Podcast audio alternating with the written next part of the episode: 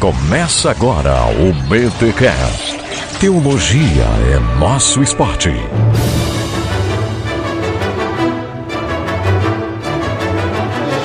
Muito bem, muito bem, muito bem. Começa mais um BTcast, o de número 231. Eu sou o Rodrigo Bibo e hoje nós vamos falar daquele cara chamado G de Dias.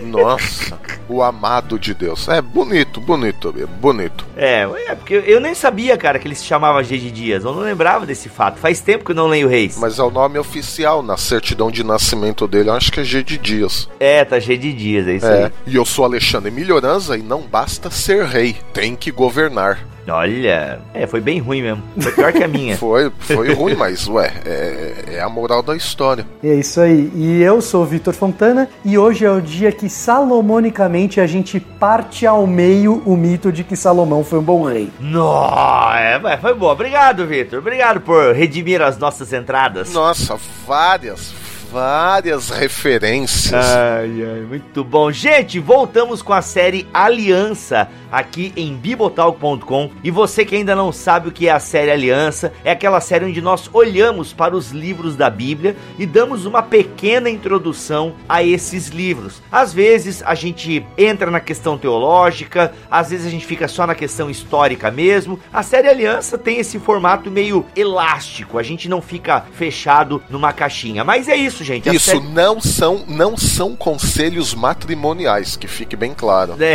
é, é. Esse milho. Então, assim, ó, nós já estamos em primeiro reis. Então, olha só, olha para mentaliza sua Bíblia agora. Isso mesmo, já passamos o Pentateuco, os primeiros livros, já falamos um pouquinho da monarquia, reinado de Davi, e agora a gente entra em primeiro reis para falar um pouquinho de Salomão. Outro ponto importante também da série Aliança é que nós não somos uma história de Israel. Um dia virá uma série só sobre a história de Israel. Agora não, é só um ampassant, como diz o nosso pastor francês, é um ampassant e a gente só quer dar um pouco uma introdução aí para você poder ler melhor este livro da Bíblia. Estamos começando o ano e nada melhor do que uma série bíblica para nos animar aí a fazer a nossa leitura anual das escrituras. Mas antes, os recados paroquiais.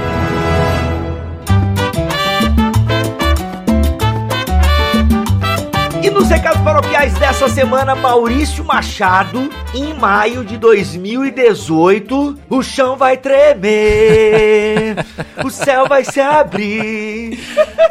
Caramba, cara, olha aí. Pra quem achou, achou que não ia ter BTD no de 2018? Achou errado, crente? gente, é uma notícia muito legal que a gente quer dar nesse recado paroquial. É que teremos BTD em 2018. Olha aí. Mas, Mac, a melhor notícia, ou melhor, a melhor notícia é que vai ter o BTD, né? Mas tem uma notícia aí, Mac, que é muito importante pra galera não reclamar. Porque o pessoal falava, ah, pô, o BTD fica lá numa cidade chamada Joinville. Que que é isso? Que cidade que é essa? Mark, qual é a grande novidade? Aliás, tem muitas novidades, né? Então, qual é a primeira novidade deste BTD de 2018? Cara, a primeira novidade é que não, esse ano o BTD não vai ser em Joinville. Pra tristeza de quem mora em Joinville e queria comparecer, Isso. né? É, acontece, acontece. Acontece. Mas dessa vez nós vamos fazer o BTD em Campinas. São Paulo, rapaz. Olha aí. Olha aí. Sambando na cara da sociedade. É, tem aeroporto, tem hotel perto da igreja onde a gente vai fazer, entende? Então, cara, tem tudo, tem tudo pra você poder se programar para chegar lá no BTD dia 19 de maio. Anota, grava essa data. Já entra no site viajar.net, viagenet, sei lá onde você compra sua passagem de avião e já anota dia 19 de maio de 2018, o BTD. Olha aí, não pode reclamar aí que o, o Dia das Mães vai ser uma- um final de semana antes. Então, É. Uhum, ó, o teu uhum. final de semana aí tá vago, a não ser que você tenha aniversário da sogra, alguma coisa assim. Até isso dá pra furar. Mas, Lá fura, mata, sem mata. Tranquilaço. Mas é o final de semana que está livre, não existe feriado, não existe data nenhuma comemorativa, então você não tem desculpa para não estar lá. Não, rapaz, não tem mesmo, não tem. Porque é em Campinas, tem aeroporto. Se você comprar sua passagem de avião por agora, Mac, já sai mais em conta, já usa aquela milhas do cartão. Olha aí. Então, olha só, galera, vai acontecer na comunidade Viver Igreja Presbiteriana, tá bom? O endereço, os hotéis que tem perto da igreja, tá tudo num site que a gente criou, numa página ali dentro de bibotalk.com. O link está aqui na descrição deste BTcast, tá bom? Mas olha só, coisas importantes. Olha só a outra novidade desse BT Day. Teremos dois convidados de peso, rapaz. E são praticamente BTcasters, né? São BTcasters, é, olha assim, ó. Então nós teremos aí, ó, falando Pedro Dutti. Olha aí, galera, Pedro Dutti mandando bala. Marcelo Berti. Nossa. Olha aí. E o nosso alemão de sunga, Alexander Stoinarefa. Gente, é, pra você que não entendeu a referência, o Alex já publicou uma foto no Facebook de sunga, tá? Ele deve ter deletado essa foto depois da fama, mas a gente tem até hoje isso cravado na nossa memória para insônias constantes, né? tá? Então, galera, esses três caras vão falar de tarde à noite, mas eu, o Mac, a galera dos outros podcasts da casa estaremos por lá também. Vai ter gravação de BTcast ao vivo, vai ter Opa. gravação de Ovelhas Elétrica ao vivo, vai ter gravação de lado a lado com Fora do Éden ao vivo. Mac, vai ser uma festa da podosfera bibotalkiana. Olha só, cara, que beleza, hein? Queremos todos vocês ouvintes lá. Aliás, queremos a casa cheia. Então a ge- a gente quer que esses ingressos esgotem já no primeiro dia, se, se puder. É, é, isso é importante. Galera, a gente vai fazendo uma comunidade que cabe 230 pessoas, tá? Cabe um pouquinho mais, mas esse pouquinho a mais é pro staff. Então, olha só, são 230 vagas para você garantir esse sábado inteirinho de muita palavra, comunhão, teologia. Vai acontecer, ele começa a partir das 14 horas e vai até as 21 horas. E olha só, Max, são 230 lugares e nós vamos vender em três lotes. Então, o primeiro lote, que custa apenas 30 reais, vai até o dia 19 de março. 19 de março. Passou 19 de março, entra o segundo lote e vai até o dia 19 de abril. E depois do dia 19 de abril até a data do evento, caso ainda tenha vagas, é o terceiro lote. Então garanta, galera, no primeiro lote, que é só 30 reais para você ter um sábado inteiro. E Mac, vai ter Pedro Dutti, Marcelo Berti, Alexander Stonahafa, né? A galera do BTcast e dos outros podcasts da casa. E quem é que vai estar fazendo aquela, aquele som maroto pra gente poder adorar a Deus e curtir uma boa música? Mano, cara, ó, só por isso já valia o evento, tá? Inclusive Só. pelo preço. Porque É. ninguém mais, ninguém menos do que Projeto Sola. Ai, sobe o som, sobe o som. Olha isso, mano. Ah, acho que todo mundo aqui na equipe é fã dos caras, porque, mano, o Projeto Sola tá fazendo um som muito bom. Além de ter uma boa música, são letras maravilhosas. Gente, então o Projeto Sola vai estar lá também, abrilhantando o evento. Galera, vai ser um dia, tá? Vai... Pena que a gente não tem estrutura e dinheiro pra fazer um, um evento maior. Ainda não. Por isso vai depender do sucesso desse primeiro. É, né? A gente precisa sentir. Aqui em Joinville, a casa até enchia. Mas é com a galera aqui de Joinville, os nossos amigos e tal, os próprios jovens da igreja e tal. A gente quer testar fazer fora do nosso arraiá, porque a gente quer ver os ouvintes se mobilizando, galera. Então, ó, tem tempo ainda. É só no dia 19 de maio. Se organize, tá? Compre passagem de avião, passagem de ônibus. Se você é da loca- ali da região, se organize a galera aí, cinco num carro, todo mundo com cinto de segurança. Vai lá e assim, porque galera, pensa, vai ter, Mac, olha só, vai ter esses caras que vão palestrar, vai ter Projeto Sola cantando, vai ter a gente lá e vai ter café, cara. Café. Que entendeu? Não pode Pronto. faltar, né? Não, café, não, teologia, e café tá tudo ali. Então assim, mano, vai ter um coffee break, tudo incluso já nesse valor, tá, gente? Então assim, a gente gostaria de fazer de graça, mas pessoal, vocês sabem, são adultos e, né, não existe é, almoço grátis, a gente tem toda uma despesa, né? A gente quer abençoar a galera que vai palestrar, que vai cantar. Então tem todo o investimento, a gente tá arriscando, tá, fazer esse evento e a gente conta com a sua participação. É aquele momento que a gente pode sentar, ficar junto, né, Mac? Vai ter um momento pra gente se conhecer, bater foto, trocar ideia, e você vai ver que existe existe vida por trás dos microfones do BTcast. Vai É. ser muito bom, cara. Então fica aí, save the date, 19 do 5, tá? De 2018, 19 de maio. Guarda essa data, não me faz mais nada nisso e corre lá comprar o teu ingresso pro BT Day. Olha aí. E todas as informações que falamos aqui estão linkadas na descrição deste BTcast. Não fique de fora do BT Day 2018. En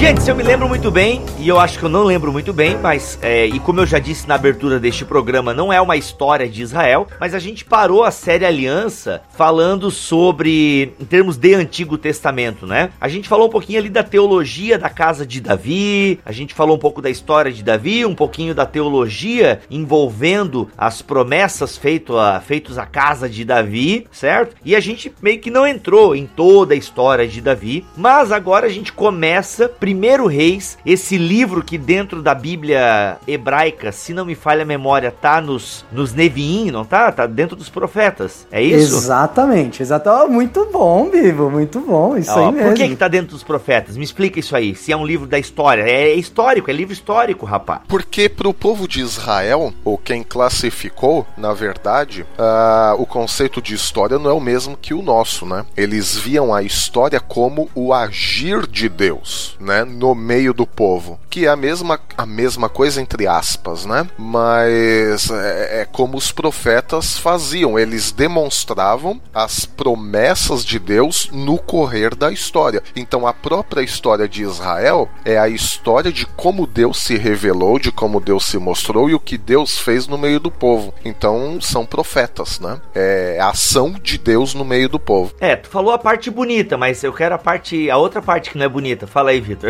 Você quer, você quer a parte sanguinolenta? Ou... Não, eu quero aquela parte que não, mas é porque foi talvez escrito por profetas, né?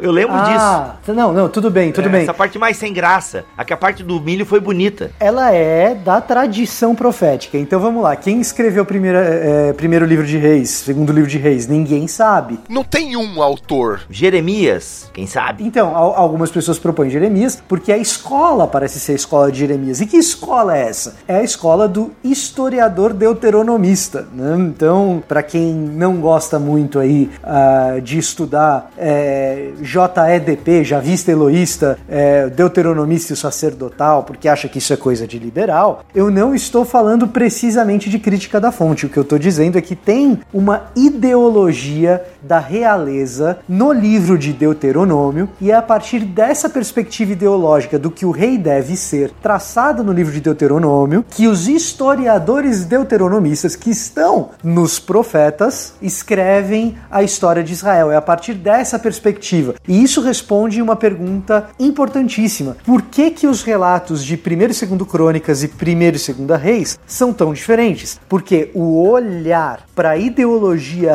real de 1 e 2 Reis é o olhar do historiador deuteronomista que segue essa ideologia real de Deuteronômio. O olhar de 1 e 2 Crônicas é um olhar diferente, é um olhar do pós-exílico de reconstrução nacional que precisa ajudar a, a ideologia de Esdras. É um pouco diferente. Sacerdotal, digamos assim, né? De certa forma. E por isso, 1 e 2 Crônicas não está entre os Neviim, está entre os Ketuvim, os escritos, exatamente. Só pra gente, Milho, fala pra nós um pouquinho, Milho, só dessa separação, pro pessoal entender, porque assim, a maneira que o nosso cânon no, no Antigo Testamento é montado é diferente do cânon hebraico, né? O, o, o Victor tá falando aí de Neviim, Ketubim, então monta pra gente a Tenak aí, por gentileza, só pra galera poder compreender e se localizar em termos de estrutura do cânon do Antigo Testamento na perspectiva judaica somente. É, então, o- a Bíblia judaica ela tá organizada de uma maneira um pouco diferente, né? Que é que a gente chama de Tanakh, né? Que é Torá, Ketuvim e Nevirim, que são é, a lei, os profetas e os escritos, né? A, a ordem está um pouco diferente da nossa, mas em termos de conteúdo é, é o mesmo, exceto Sim, é, o mesmo, é a mesma Bíblia. é a mesma Bíblia, não se preocupem, exceto, claro, algumas partes de Jeremias, ah, onde tem uma inversão bem grande ah, entre alguns trechos e alguns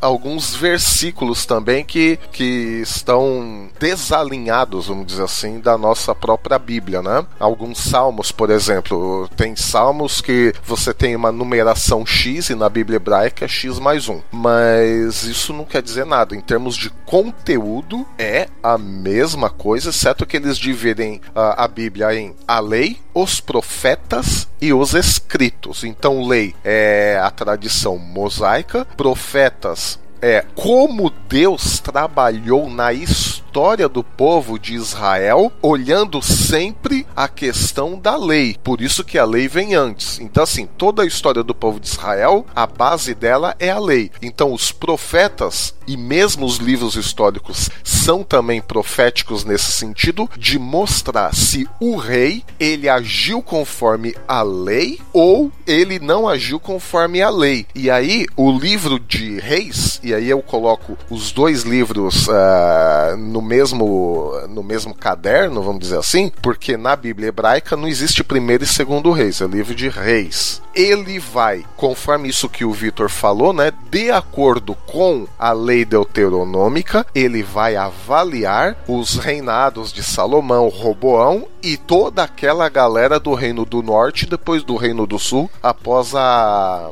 a ruptura dos reinos. Mas a avaliação é sempre de acordo com o livro de Deuteronômio. Inclusive, o livro dos reis ele vai, de uma certa maneira, defender né, a questão do, do, do, reinado de Salomão, com base em quê? Com base na dinastia davídica. Você que acompanhou a, a série Aliança, no episódio que nós, onde nós falamos sobre o reinado de Davi, segundo Samuel capítulo 7, é um, vers, é um capítulo chave dessa história deuteronômica, dessa história profética, por que não dizer assim, e o livro de Reis, ele vai fazer o seguinte, seguinte, pessoal, é o seguinte: de Salomão até todo o pessoal aqui do Reino do Sul, nós estamos dizendo que é, apesar de tudo, apesar de todas as falhas, ele é a dinastia davídica. Então, essa, digamos, é o, é o mote histórico do livro de Reis: é autenticar a dinastia davídica no Reino do Sul, porque o Reino do Norte ele tomou outra direção, outro rumo. Depois a gente já pode até aprofundar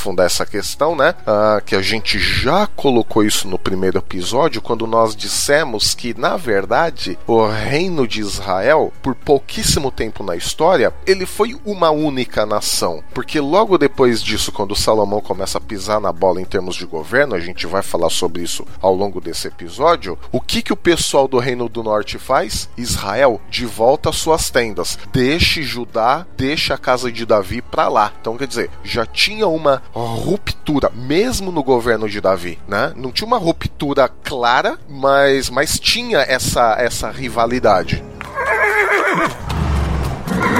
É importante traçar esse pano de fundo político de, de uma certa tensão entre as tribos para não parecer que o reinado de Davi era puramente homogêneo, que não era. É, um episódio em que isso fica claro é quando você coloca em paralelo o relato em Reis e o relato em Crônicas do censo que Davi faz no fim da vida, o censo que inclusive Deus condena. Você vai perceber ali nas entrelinhas que um dos problemas, aparentemente, é que Davi estava querendo contar as pessoas do Reino do Norte. A maneira como a contagem é trazida para Davi divide entre Reino do Sul e Reino do Norte. Então existe ali uma certa tensão, um clima de querer saber uh, quantos homens homens o Reino do Norte tem hoje, se é, vai continuar unificado, se não vai. E essa tensão, ela transborda ou ela se, é, é, ela se estende para o início do reinado de Salomão, que é um início de reinado extremamente sanguinolento, para que ele com força é, faça prevalecer a sua legitimidade como rei. Né? Então isso é importante. É, é, e essa força, embora ela, ela aconteça e ela esteja ali presente, ela não é necessariamente nem condenada nem corroborada, ela é apenas descrita no livro de Reis. Agora, a legitimidade de Salomão, ela só, uh, ela só é alcançada, ela só é conquistada via força brutal ali no início do livro. Isso é uma coisa que a gente precisa sempre deixar claro, salientar, porque é, uma, é um dos aspectos controversos do reinado de Salomão, que geralmente nas pregações a gente não vê por aí. Geralmente nas pregações a gente ouve Salomão, o homem mais sábio do mundo, e a gente parte para a leitura do agradabilíssimo livro de Provérbios que faz carinho no nosso meio é, de viver ocidental e de busca de prosperidade. Tá, ô Vitor, fala disso então. A primeira pergunta que eu ia lançar para vocês uh, é justamente isso. Porque Salomão não é o primeiro filho de Davi, não é o mais velho, certo? Certo. Então, como é que ele vai chegar no trono? Por que, que ele que se torna, né? Porque assim, é como o Milho vinha falando. O livro de Reis, ele quer justamente firmar essa questão da dinastia, em termos até teológicos, tem essa questão do cumprimento da promessa. Bênçãos e maldições da aliança, exatamente, de acordo com Deuteronômio. Uhum, então ele quer mostrar isso, um Deus que cumpre as suas promessas, né? Os termos da aliança e tal. Mas a gente tem ali, né, a velhice de Davi e de repente a gente tem Salomão é constituído rei. Como é que se dá? Eu sei que não é história aqui, mas eu acho que é importante porque como a gente falou que é sobre rei e Salomão, mas como é que a gente entende isso dentro da dinastia davídica, né? Então vamos lá, Bibo, recapitulando, de quem que Salomão era filho? Não era da mulher lá bonitona que deixou Davi louco? Batseba. Isso, da Record ali. Vixe, agora eu fiquei boiando que eu não vejo TV, então tá bom. É, é, então, então o que acontece é isso, cara. Salomão era filho de Batseba. O, a legitimidade de Salomão é uma legitimidade assim que se a gente estivesse contando no período colonial brasileiro ou imperial brasileiro, a gente ia ficar coçando a cabeça assim, falando qual foi a mutreta, tá? E se a gente pensa isso, qual foi a mutreta, certamente os irmãos dele também pensaram, porque a legitimidade de Salomão vem de um oráculo. Natan chega e fala, ó, oh, vai ser ele, tá? Hum, entendi. Então, a, a, questão é, a profecia de Natan é legítima ou não é? Natan é profeta de Deus mesmo ou não é? Você tá entendendo? De acordo com o relato bíblico, Natan é. E aquele oráculo é um oráculo de Deus. Inclusive, ele é um profeta da corte, né? Exatamente. Ele não é um profeta fora da corte. Agora, convence o pessoal ali ao lado. Não é assim tão simples. Então, o, o trono de Davi era um trono cobiçado. Existe uma disputa de poder poder no início do reino de Salomão. Esse é o ponto, entendeu? Tanto que Batseba, um pouco antes da morte de Davi, ela arma a cama, né? Pois é. E, e, aí, depois tem outro negócio. Salomão tem os meio-irmãos que ele tem que administrar também. Como assim? Batseba era, era casada com um soldado que foi assassinado, todo mundo lembra, Urias. Agora, Urias era judeu? Era hitita, né? Ele era hitita. Então,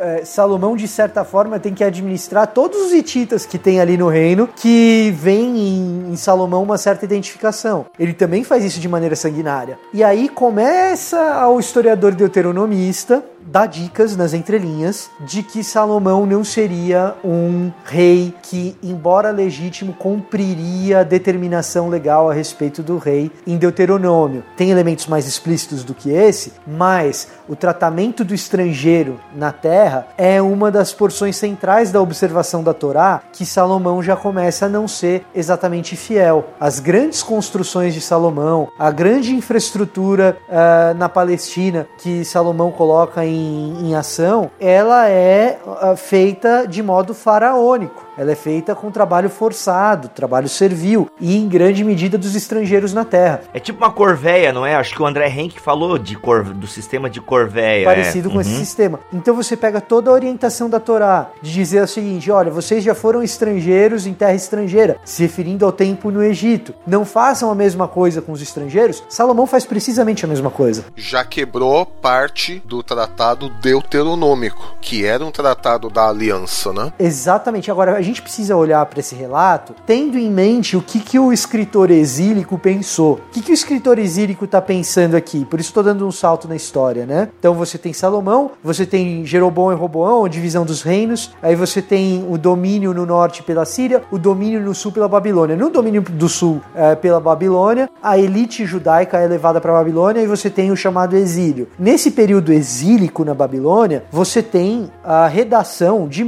a redação e a organização de muitos desses documentos. E primeiro de Reis, segundo de Reis, é nesse contexto que a organização e redação desses dois livros proféticos, ou desse livro profético, ela é feita. O historiador exílico, ele tá pensando que como é que a gente chegou nessa situação? Essa é a cabeça do cara. Como que a gente chegou uh, nessa situação em que tudo é desespero, em que a esperança é longínqua, em que o máximo que a gente pode ter é esperar por um Messias que vai nos tirar dessa situação. É nessa medida que o livro histórico pra gente é profético para eles. Exato, Isso exatamente. mostra ao longo da história o que Deus esperava, qual era o padrão e o que eles fizeram e qual é o resultado. E aí eles chegam num resultado, Milho e Bibo, e ouvinte principalmente, que é o seguinte: Salomão é um rei ambíguo. Por que ele é um rei ambíguo? Porque, embora a dinastia seja legítima, as atitudes não são, e são as atitudes de Salomão que começam a lançar os alicerces para que o reino seja dividido e para que depois a não observância da Torá é, se dissemine no norte e também no sul para que o exílio apareça. Então, a não observância da Torá ela começa pelo rei que representa o povo. O rei que representa o povo não observa a Torá, e isso culmina com a divisão dos reinos. Os reinos divididos são piores ainda na observância da Torá, e daí você tem o período exílico, né, como juízo em relação ao desvio doutrinário, e embora a dinastia seja legítima e a restauração de Israel seja por meio dessa dinastia, a situação ela é periclitante porque essa dinastia legítima exerceu o poder de modo ilegítimo. Esse é o ponto. Exerceu o poder se distanciando dos preceitos da Torá. E aí, em outras, uh, em outros trechos de Primeiro Reis, isso fica mais explícito do que no tratamento político dos rivais, que é do que a gente está tratando no comecinho, mas esse tratamento político dos rivais, inclusive dos estrangeiros, já começa a dar dicas pra gente de que Salomão, embora tenha sabedoria, não carrega a Torá na testa nem embaixo do braço. Exato, e, e é por isso que,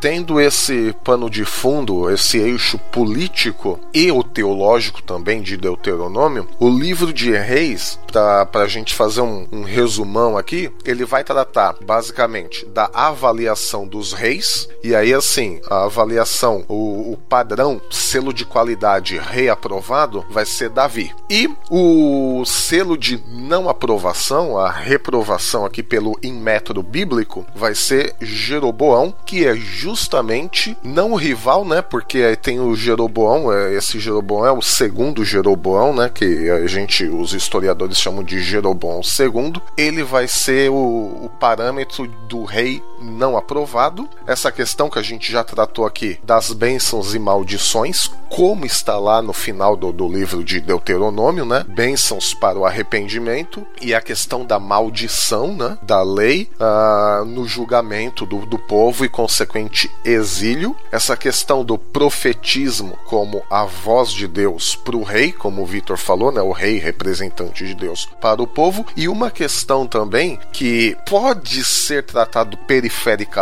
mas depois vai ser um, uma pedra no sapato de Israel, que é a questão de adoração de Javé e a adoração de Baal. Então são esses quatro eixos, né? A avaliação dos reis, bênçãos e maldições da em relação ao Deuteronômio, né? Com a obediência ou desobediência, a questão do profetismo e a adoração Deus Baal, né? São esses quatro eixos principais aí dos livros dos reis.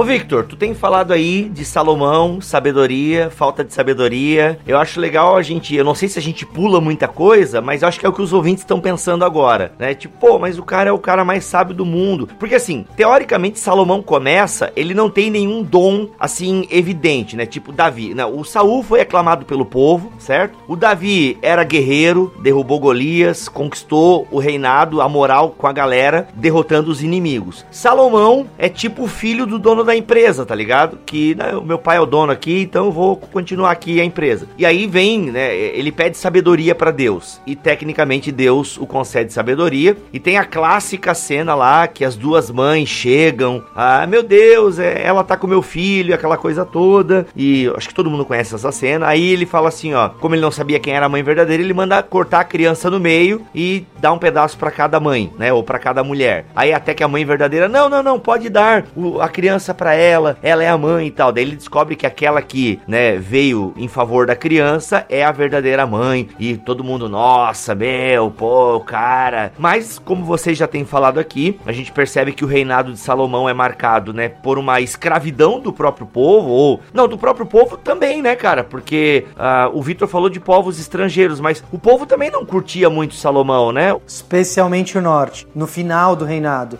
Veja só, final do reinado de Salomão, as tribos do norte, elas não estão satisfeitas, porque elas também foram incluídas nos trabalhos pesados. Impostos. De infraestrutura e, e também de impostos, né? Isso culmina com a crise entre Roboão e Jeroboão. O que, que é a crise entre Roboão e Jeroboão lá no fim do reinado? A crise entre Roboão e Jeroboão no final do reinado é que Roboão, que é o herdeiro legítimo de Salomão, recebe uh, Jeroboão com as demandas uh, do pessoal do norte a respeito do trabalho, muito intenso. Uai, e aí você olha assim, você olha para a lei, você olha para a Torá, você fala assim, uai, mas, mas, que história é essa? Por que, que o cara tem que ir pedir para o rei para diminuir a carga de trabalho? Não era para cada um ter sua, o seu pedaço, o seu próprio pedaço de terra? Essa é a pergunta que você tem que fazer. Você olha para Levítico, você olha para a distribuição de terras em Josué, você fala, ué, era para cada um ter o seu próprio pedaço de terra? Que história é essa? Né? E o rei se torna um protótipo de faraó. E aí eles vão lá falar, ó, oh, alivia aí, cara. E Roboão, em vez de aliviar, o Roboão fala, ó, oh, você acha que meu pai foi duro? Eu, eu, eu vou ser duro e meio. E aí você tem a divisão dos reinos, ela, ela vem dessa questão eh, intimamente ligada ao trabalho. Agora, respondendo a tua pergunta, Bibo, que eu acho que é pergunta que todo mundo que descobre o quão salafrário que Salomão era, que fica nessa, nessa dúvida. Ué, mas ele não pediu sabedoria? E não, a Bíblia não diz que Deus deu a sabedoria? Para entender esse trecho sobre sabedoria de primeiro reis, tem que entender Deuteronômio. Ou tem que conhecer Deuteronômio primeiro. Então, quando Deuteronômio fala a respeito do rei, o que, que Deuteronômio 17, 16 diz? Diz assim, ó, esse rei, porém, não deverá adquirir muitos cavalos, nem fazer o povo voltar ao Egito para conseguir mais cavalos, pois o Senhor lhes disse: jamais voltem por esse caminho. Então o rei não tem que ter muito cavalo, nem mandar, nem mandar o povo ir buscar cavalo, certo? Aí a gente vai para 1 de Reis 4. Aliás, gente, primeiro de Reis 4, não primeira. No Novo Testamento, primeira epístola, primeira carta de Paulo aos Tessalonicenses, por exemplo. No Antigo Testamento é primeiro livro, né? Então, primeiro livro de Reis. Ô, Vitor, a gente já falou isso até aqui. É, o milho continua falando primeira, mas, Vitor, eu já vi tu falando também, cara. Ah, é força do hábito. É, mas é mesmo. Até eu falo que a gente se esquece, né, mano? Que a gente é tudo primeira, primeira carta. Na verdade, eu falo assim: primeira profecia em Reis. Ah, o milho sempre vem com essa desculpa. resolveu, resolveu. Só que pra ser, só que pra, ser, pra fazer essa malandragem, tem que falar que é a profecia em Reis, porque profecia em Reis, se Reis é livro profético, é um livro só, não tem primeiro e segundo. É, é. Não, daí o, o, o, o, o ei, o milho veio com essa outro dia. Outro dia não, né? Uns anos atrás. Não, é a primeira obra literária boa, do cronista. Aí, ó. Boa, é um safado. genial, genial. Aí, ó, resolveu o problema do povo, Emílio. O milho, o milho é o teólogo do povo, é por isso. Isso. né? Exatamente. Olha, olha, só o que que diz sobre cavalos. Eu, eu, olha, a gente tem que fazer pregações expositivas sobre tijolo, sobre cavalo. A gente não faz. Quem sabe a gente gera uma nova onda gospel de música sobre tijolo, cavalo. Já teve fogo, já teve água, vai ter sobre os cavalos agora. Diz assim, ó, 1 Reis 4, 26. É, Salomão possuía 4 mil cocheiras para cavalos de carros de guerra e 12 mil cavalos. Nossa. é, é, quantos cavalos você queria ter, o Bibo? Só o Balubê de Rouet resolvia meu problema financeiro hoje. Só um. Salomão tinha 12 mil. E Deuteronômio diz que não é para o rei ter muito cavalo. Tá entendendo qual que é o lance?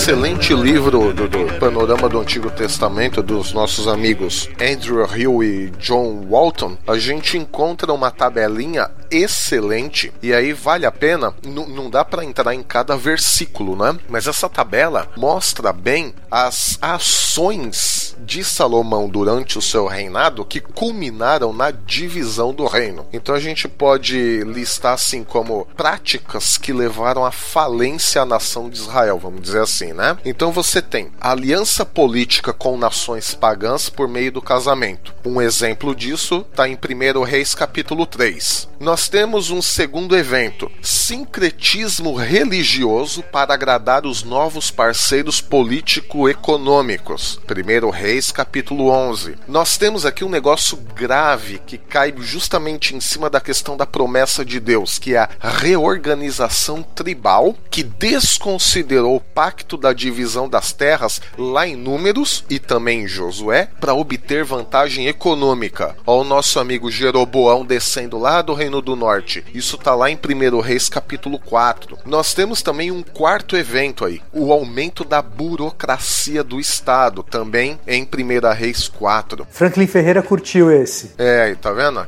Quinto de sete. E eu acabei de ouvir primeira, só pra registrar aí. De novo? É, então, a primeira obra literária. Ah, nós temos um quinto evento, obras monumentais que exigiam trabalhos escravos, como já foi dito aqui, também de hebreus e também de estrangeiros. Nós temos exemplos disso: 1 Reis 5, 1 Reis 9, 1 Reis 12. Um sexto evento, a aceitação das ideias políticas pagãs como consequência do comércio internacional. 1 Reis 9, 1 Reis 10, 1 Reis 11. E sétimo e último lugar, também chega, né?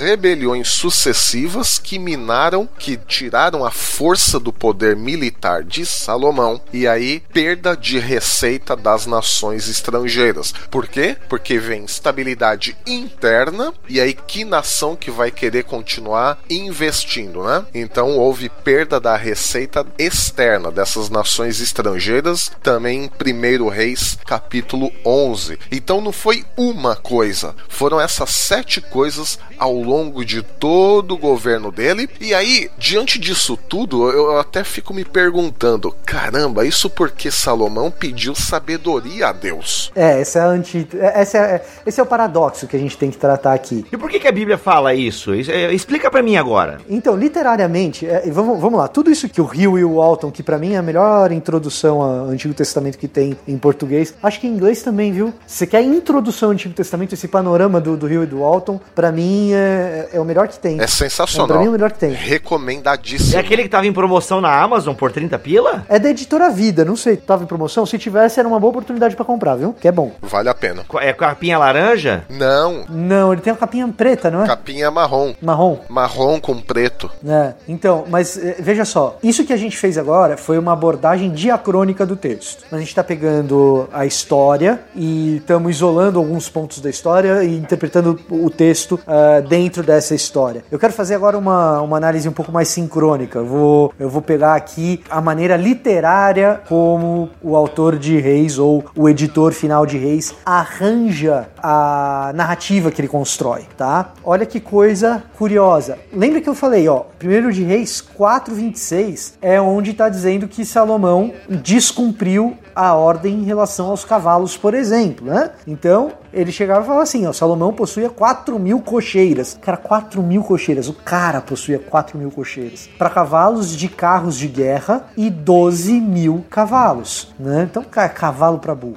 Aí, depois de falar disso. Cavalo para burro. É, eu, eu ia fazer uma. Eu ia um fazer algum, é... uma menção, mas. Aí, aí, olha só. Todo mês, um dos governadores distritais fornecia provisões ao rei Salomão e a todos que vinham participar de sua mesa. Cuidavam para que não faltasse nada. Também traziam ao devido lugar suas cotas de cevada e de palha para os cavalos de carros de guerra e para os outros cavalos. Né? Então, governadores distritais pagavam pagavam tributo para Salomão. Isso aqui parece o sistema que José instituiu lá em Gênesis 47 em relação ao faraó. Isso aqui é, é, é o autor o, ou o redator final de Reis uh, mostrando quando Salomão está parecido com o faraó. A estrutura é muito parecida. Aí, depois disso, veja só, logo depois disso, o autor de Reis diz o seguinte: E Deus deu a Salomão sabedoria. É bem no 29, logo na sequência. Discernimento extraordinário e uma abrangência de conhecimento tão imensurável quanto a areia do mar. A sabedoria de Salomão era maior que a de todos os homens do Oriente e do que toda a sabedoria do Egito. Ele era mais sábio do que qualquer outro homem, mais do que o Esraíta Etan,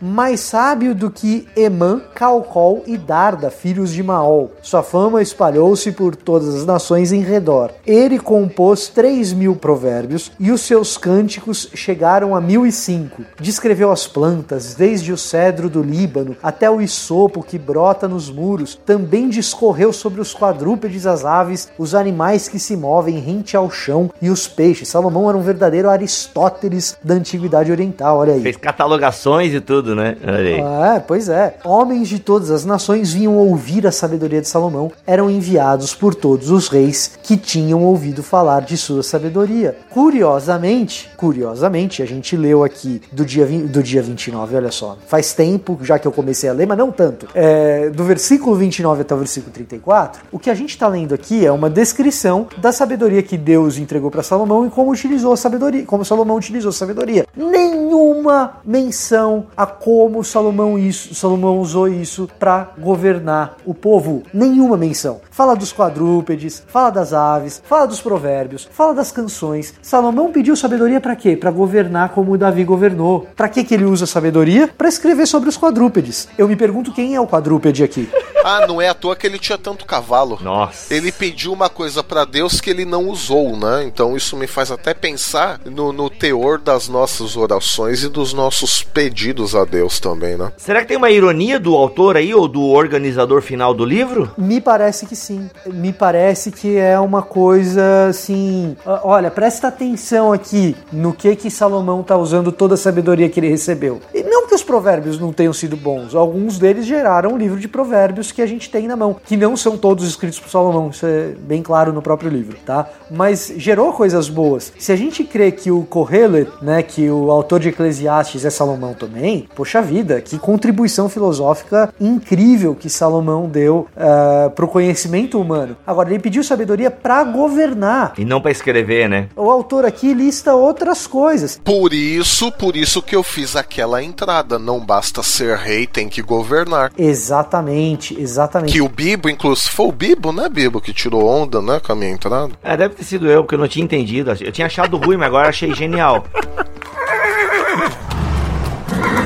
Uma possível ironia aí no texto é o seguinte: é uma sabedoria babélica, no, no sentido de que é uma sabedoria que Salomão usou para que o seu nome fosse conhecido. Como que pode homens de outras nações virem ouvir a sabedoria de Salomão para ele aconselhar as outras nações e ele não usar essa sabedoria para ele mesmo governar? E na sequência a gente tem o exemplo claro de que isso acontece, de que Salomão é o ego puro, porque Davi queria construir o templo de Deus. Davi olhou para a casa dele mesmo e olhou para a casa de Deus e falou: Eu não posso morar nessa casa aqui e Deus morar nessa casinha aí. Aí Deus chega para Davi e fala o seguinte: Ô Davi, quem você pensa que você é, tio? Você acha que eu moro naquela casinha ali? Tudo bem, você quer construir e tal, você tem um coração bacana, você fala que é humilde porque, né, você mora num, num palácio legal e a tenda é só uma tenda. Bacana, mas você também tem outra coisa, você não tem moral para construir nada não, porque a tua mão tá suja de sangue. Curiosamente, a mão de Salomão também é bem sujinha de sangue, mas isso é outra história. Então, eu vou deixar o teu filho construir isso. E Salomão vai construir o templo. Então, Davi tinha essa lógica. Eu moro numa casa grande, o tabernáculo é uma tenda aí de, de, de, pano. Aí Salomão vai construir o templo. E ele constrói um templo magnífico. Só que na sequência do texto, a gente tem Salomão constrói o templo e depois Salomão constrói o próprio palácio dele. Muito maior que o templo, aliás, né? Então, a ironia é essa, cara. Davi queria um templo que fosse maior do que ele mesmo. Salomão quer um templo bacana para dizer que, olha só, cumpri o que o meu pai queria. Mas o meu palácio, amigo. Ah, cumpri o que meu pai queria. Exato, eu fiz o que estava combinado, mas já não era o desejo do coração dele. Exatamente. Então eu resolvo aqui a minha relação edipiana com meu pai, com Batseba aqui, aquela coisa meu pai, meu herói, preciso impressionar os outros e tal. Resolvo a minha questão. Aqui eu tô psicologizando o texto e o texto não faz isso, eu tô mais brincando do que falando sério, mas é basicamente isso. É, o texto é extremamente ambíguo e talvez irônico com essa sabedoria de Salomão que Deus dá e a maneira como ele usa. Sendo bem anacrônico, Vitor, sendo bem, mas muito, muito, muito anacrônico, Salomão é um fariseu do Antigo Testamento. Um fariseu do pior tipo, talvez, né? É bem por aí, né? Só para esclarecer um pouco essa, esse anacronismo que o, que o Mírio está fazendo, é o seguinte: Deus dá o maior dos presentes de todos para o povo, chama-se Torá. O que que o fariseu faz com a Torá? Oprime o outro, busca ser famoso, busca aparecer diante dos outros, né? Controle, né? O controle sobre tudo e sobre todos por meio da palavra de Deus, né? Exatamente. Então, o maior presente de todos que era a Torá, a sabedoria de Deus na sua maior expressão que era a Torá, um presente. Que é a liberdade, igualdade e fraternidade, né? Opa. Ou é o ideal de liberdade dos, dos pais fundadores? Aí depende de onde que você, onde você tá ministrando. Oh! Aí depende tá de onde você tá ministrando. Um, um, um. Tá né? louco. Mas, mas aí o que os caras fazem com esse presente, cara? Usem, usam esse presente para exercer poder, cara. É, é, terrível. Que é a crítica depois de Jesus no Novo Testamento, mas isso pode ser até um outro BTcast. Mas então, você vê, a natureza humana, ela não muda tanto assim, né? Ela pega a palavra de Deus e fala, bom, como é que eu posso exercer controle e poder sobre os outros? Ah, dessa forma. Então eu mascaro, eu maquio um pouco aqui a coisa e tá tudo certo certo, eu cumpro tabela em algumas coisas, mas na verdade não é, é da boca para fora, né? Porque o meu coração não tá nisso. Meu coração tá no meu ego, né? E isso é muito claramente demonstrado que o palácio que ele constrói para ele é, é, é, o dobro, o triplo, nem me lembro mais, mas é algo assim, é muito maior do que o próprio templo, né? É, e Deus é fiel em relação a Salomão, em relação, na verdade, não em relação a Salomão, mas em relação à promessa que ele mesmo fez a Salomão,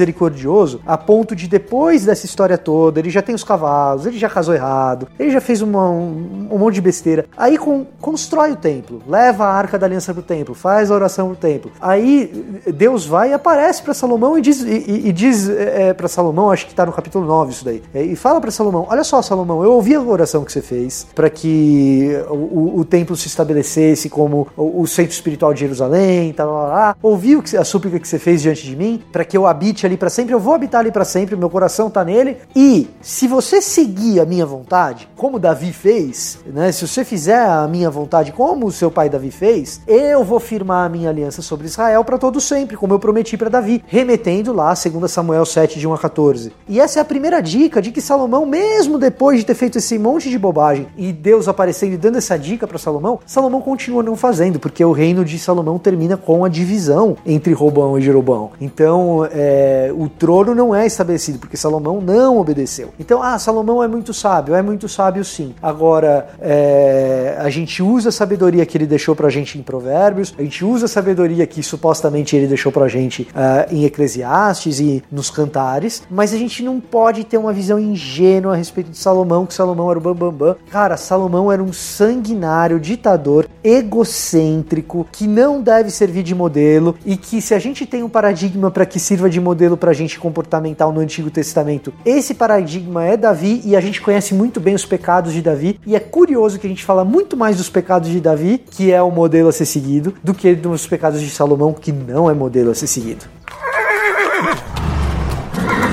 Quando é que o templo de Salomão foi destruído mesmo? 586 a.C.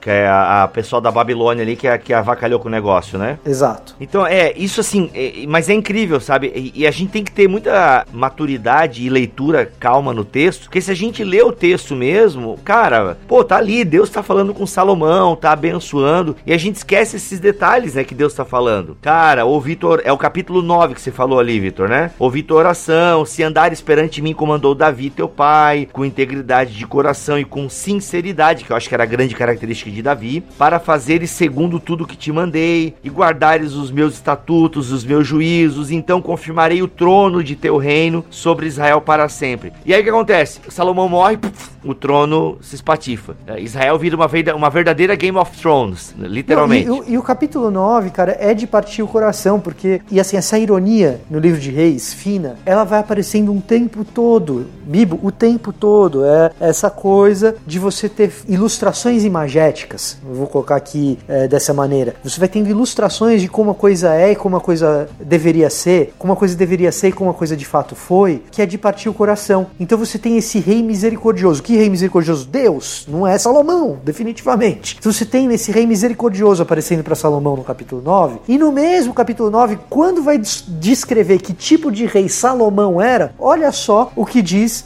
9,15. O rei Salomão impôs trabalhos forçados para que se construísse o templo do Senhor e o seu próprio palácio além do muro de Jerusalém, etc. Impôs trabalhos forçados. Então você tem toda a misericórdia de Deus ali, o rei misericordioso que aparece diante de Salomão para dizer que se ele seguisse o que Davi fez, ele mesmo cumpriria, seria fiel à sua própria aliança e tal, tal, tal, tal, tal. E em contraste o tipo de rei que Salomão é, com todas aquelas coisas incríveis e faraônicas que Salomão fez, mas num punho de ferro. E faraônicas no sentido até literal, né? Porque, como você mesmo sinalou, o texto compara Salomão mesmo com, com o faraó quase, né? É, nesse caso, Salomão é muito próximo do faraó e nesse caso, Salomão é uma figura de Estado muito mais próxima do Pinochet da nossa época, tá? É, do que do Martin Luther King. Nesse sentido, Salomão é muito mais próximo de um Pinochet, de um Muammar Gaddafi, de, desse tipo de, de, de líder.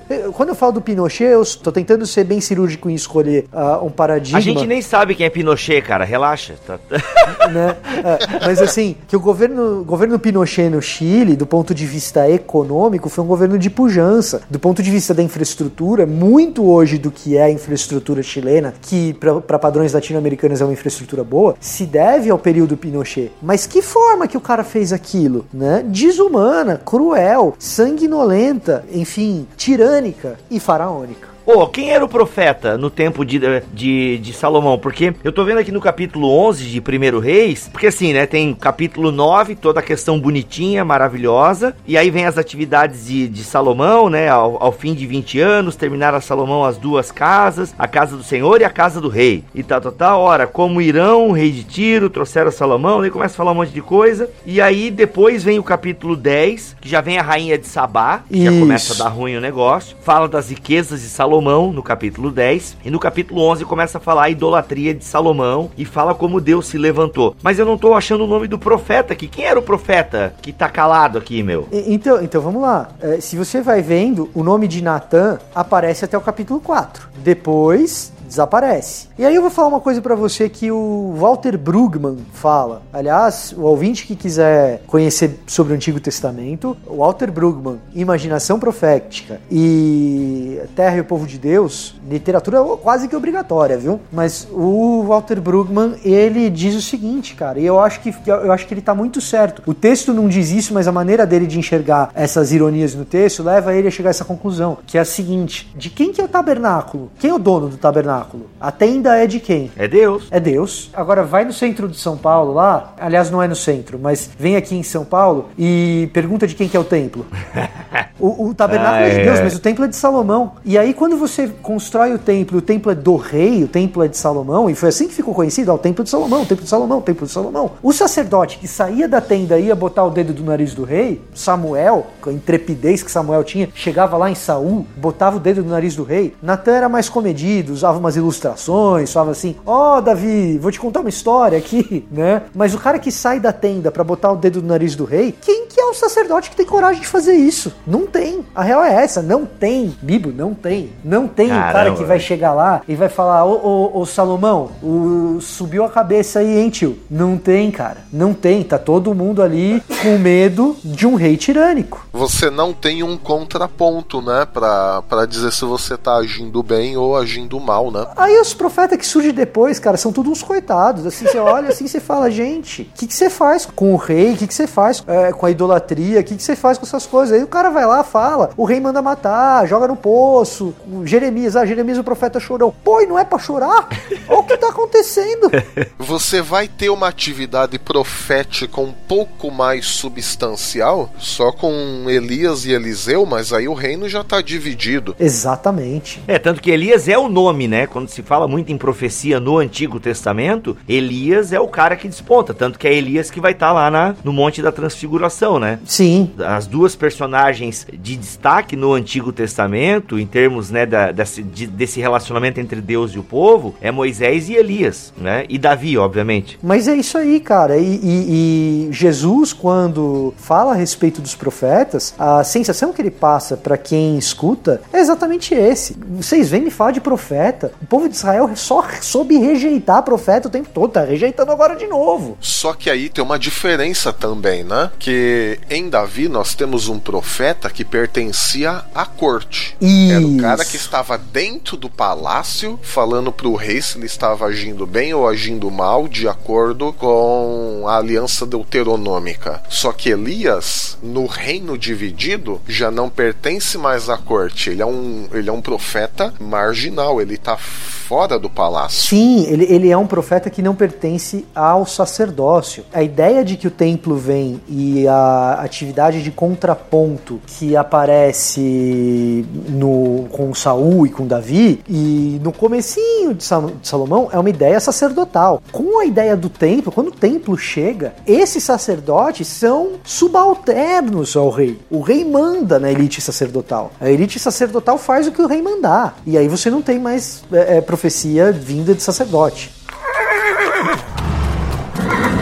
Gente, tá aí, ó, quase uma hora, né? A gente batendo um papo sobre o Antigo Testamento, a gente foi até em questões introdutórias do AT, questões introdutórias do livro de Reis. É mais ou menos essa pegada da série Aliança. Então, se você for conferir os demais episódios, uma dica pra vocês aqui: ouçam a série Aliança em paralelo com a série Os Outros. É um exercício muito legal de se fazer. Você vai ter uma, você vai ter uma aula, gente. É literalmente uma aula, porque o que o Vitor falou aqui, o que o Milho falou aqui, é conteúdo que eles ministraram nos cursos de teologia que eles já deram por aí e tal. É o que eles ministram nos cursos atualmente e tal. Então, assim, é uma aula, é claro que mais condensado, obviamente, né? E comigo atrapalhando no meio. Mas assim, ouça a série Aliança em paralelo com a série Os Outros e você vai ter um panorama de Israel, de Antigo Testamento, que, gente, você não vai ter na maioria das igrejas. E digo mais, em alguns seminários bíblicos não tem esse conteúdo que a gente oferece aqui. Então, faça esse exercício que é muito legal. Bibo, eu tô no mestrado e quando eu ouço os outros eu, eu aprendo, cara. Olha aí, é, não, gente, não, eu nem vou falar do meu mestrado aqui, né? Nem vou falar aqui, mas é bom, mas tem muita coisa que eu aprendo gravando com vocês. Então, assim, gente. Eu ouço os outros, mas cada vez que eu ouço vocês também eu aprendo bastante. Nossa, gente, Olha Milho. olha Ô, Milho, 2018 vai ser assim só pra gente se preparar psicologicamente e tal. Vai, vai.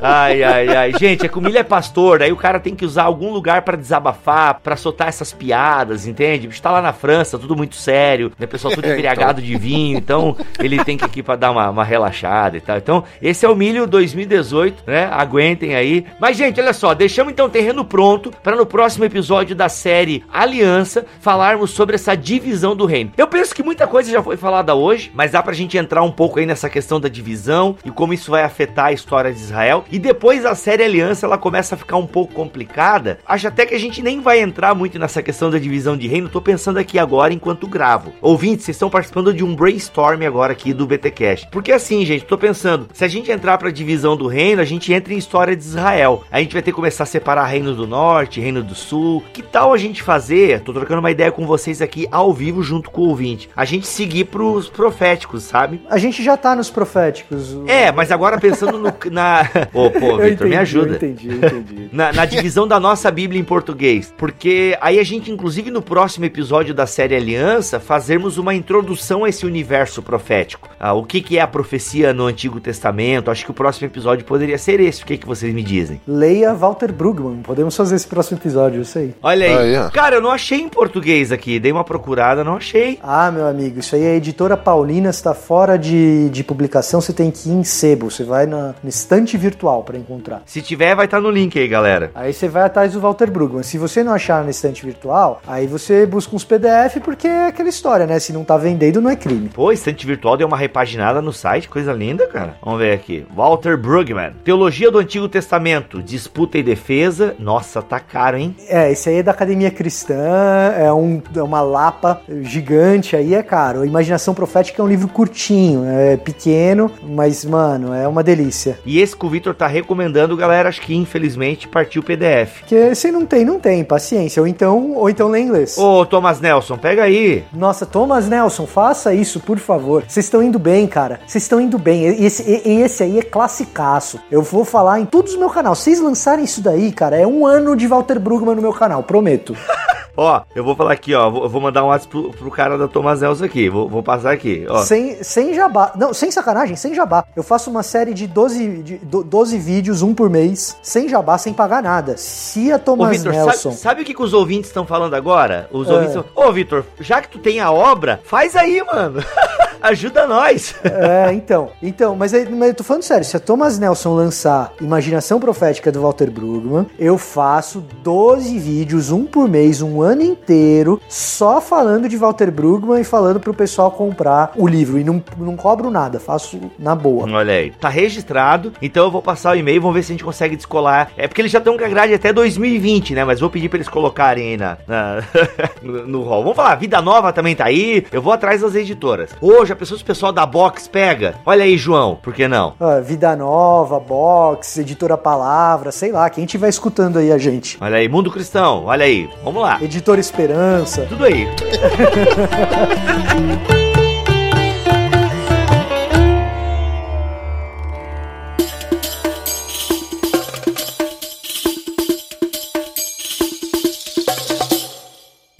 Então tá aí, gente. Vocês acabaram de presenciar um brainstorming junto com pedidos de jabá. E a gente vai voltar então na série Aliança, falando um pouco desse movimento profético no Antigo Testamento. E aí a gente começa a entrar então nos livros proféticos e tudo mais. Aliás, eu nem sei, né, gente? Tem, a gente tá pulando as ordens, né? O que, que vem depois de Reis? Vem Crônicas, que a gente não vai entrar, bem provável. E aí depois vem os livros de sabedoria, na verdade, né? Vem Esas, Neemias. É, eu não sei como é que vai ficar essa série agora. Acho que a gente vai entrar nos proféticos. A gente vai pular um pouco ali os livros de sabedoria e vai pros proféticos direto. Beleza? Eu sou Rodrigo Bibo, vou ficando por aqui e eu quero governar minha casa com mais inteligência que Salomão governou o reino. Eu sou Victor Fontana e se você quer um exemplo de um governante sábio, o governante sábio se chama Jesus Cristo, grande rei que reina com misericórdia, sabedoria e amor e que não construiu paredes, mas construiu uma igreja feita de carne e osso, a pior matéria-prima porque é pecaminosa e fez disso luz para a salvação dos homens. Eita, olha aí. Ó, ficou bonito isso. Ô, gente, é o seguinte, achei imaginação profética aqui, hein? O link vai estar na descrição desse BTcast. Tem na estante virtual, tá até o, o- a data dessa gravação, 53 pila, beleza? E eu sou Alexandre Melhoranza e que o Senhor te abençoe e te guarde, o Senhor faça resplandecer o seu rosto sobre ti e te conceda graça. O Senhor volte para ti o seu rosto e te dê a paz. Amém. Amém. Amém.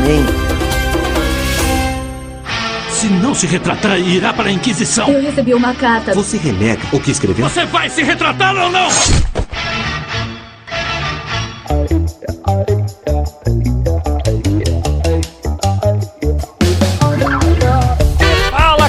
Começa mais um Concílios e Guilhotinas aqui no BTcast, o primeiro de 2018. Olha aí, recebemos muitos e-mails durante esse recesso aí do BTcast. Não vai dar pra ler todos, obviamente, porque não tem espaço hábil aqui, porque você, né, ia virar um outro podcast, mais uma hora só de leitura de e-mails, mas não dá. Então, sinta-se representado você que mandou aí, não, mas não vai ser lido. Mas é, quer dizer, a gente lê os e-mails, tá? Não quer dizer que a gente não leia, só não vai ser veiculado aqui no Concílios e Guilhotinas, mas nós lemos todos os seus e-mails bonitinhos, como tem que ser, e a gente fica muito agradecido de coração para cada um que manda o seu e-mail para nós, tá bom? Olha só, vamos ver aqui o nosso primeiro e-mail de hoje. Quem manda aqui é o Romilson Júnior. Tenho 25 anos, acompanho o trabalho de vocês há um bom tempo. Quando eu comecei a acompanhar, eu era apenas um aficionado por teologia e nesse meio tempo fui para o Seminário Batista uh, de Cuiabá, que eu já concluí, e usei alguns podcasts para me preparar para o concílio. Concílio aqui, a monografia? Será? Enfim. E hoje já estou pastoreando em Nova Mutum. Olha aí, Romilson, que legal. Admiro o trabalho de vocês, que Deus continue a abençoar e sustentá-los. Valeu, Romilson. Um abraço, obrigado pelo seu e-mail, cara. Deus abençoe o ministério, mano. Outro e-mail aqui é da Carolina Contígio Gonçalves. Olá, sou de Belo Horizonte, Minas Gerais. Abraço pros mineiros, pro nosso querido assessor e diretor de marketing do Bibotalk, o Guilherme Mourão. Abraço! E já sou ouvinte assíduo do Bibotalk há tempos. Eu tinha colocado uma meta para mim de me tornar mantenedor do Bibotalk em 2018 e ontem eu fiz o meu compromisso mensal com vocês. Olha isso, é isso. Ainda é um pequeno valor, mas espero ir aumentando com o passar do tempo. Para você que não sabe, você pode ser mantenedor de Bibotalk, ouvinte. Sim, então se coça aí, estiver sobrando uma graninha no bolso que você pode reverter isso em bênção aqui para o Ministério do Bibotalk, por favor, não hesite em fazê-lo, porque você estará ajudando muito esse ministério, tá bom? E ela continua aqui, queria aproveitar para dizer que admiro muito o trabalho de vocês. Sinto um afeto e oro por vocês, mesmo sem nos conhecermos. Parabéns pela dedicação e pelo cuidado com que produzem cada conteúdo. Que Deus possa sempre dar sabedoria e ânimo para vocês continuarem crescendo cada vez mais e levando as boas novas a terras cada vez mais distantes e impactando vidas assim como impactou a minha. Entre parênteses aqui, me tornei muito mais estudioso de conteúdos cristãos depois de conhecer vocês. Sempre que tenho oportunidade, indico o Bibotalk. Ontem mesmo indiquei o último podcast do número 230 para um grupo de amigos, pois o conteúdo está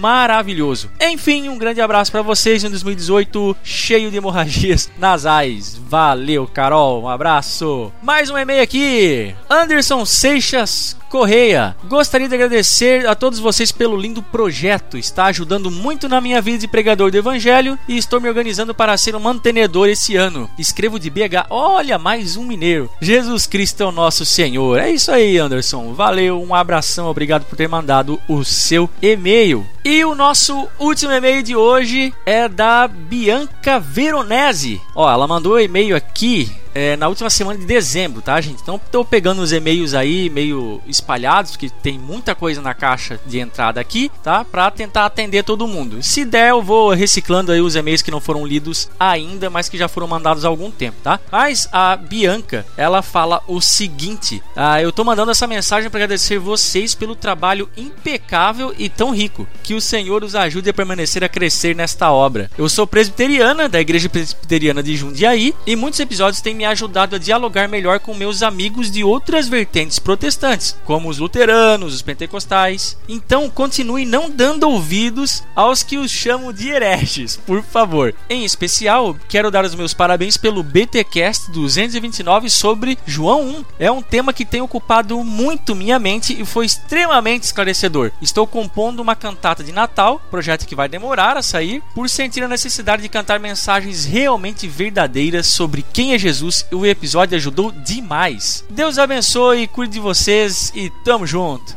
Aí ela deixa um disclaimer aqui. Ah, a voz do Victor Fontana é idêntica à do Ivan Saraiva, pastor adventista, e eu fiquei o episódio todo achando que era ele. Eu não conheço o Ivan Saraiva, ou, ou Bianca, mas vou até procurar no YouTube depois do seu e-mail aqui, tá bom? Gente, valeuzaço pelos e-mails. Você que mandou que ficou triste porque não foi lido aqui, calma, calma que uma hora aparece. E se você ficou aí com vontade de escrever pra gente, por favor, favor, mande aí as suas considerações, elogios, críticas. Só não xinga a gente, tá? Porque, né, é de marketing, não vai ler aqui. Mas você pode fazer tudo isso mandando um e-mail para podcast@bibotalk.com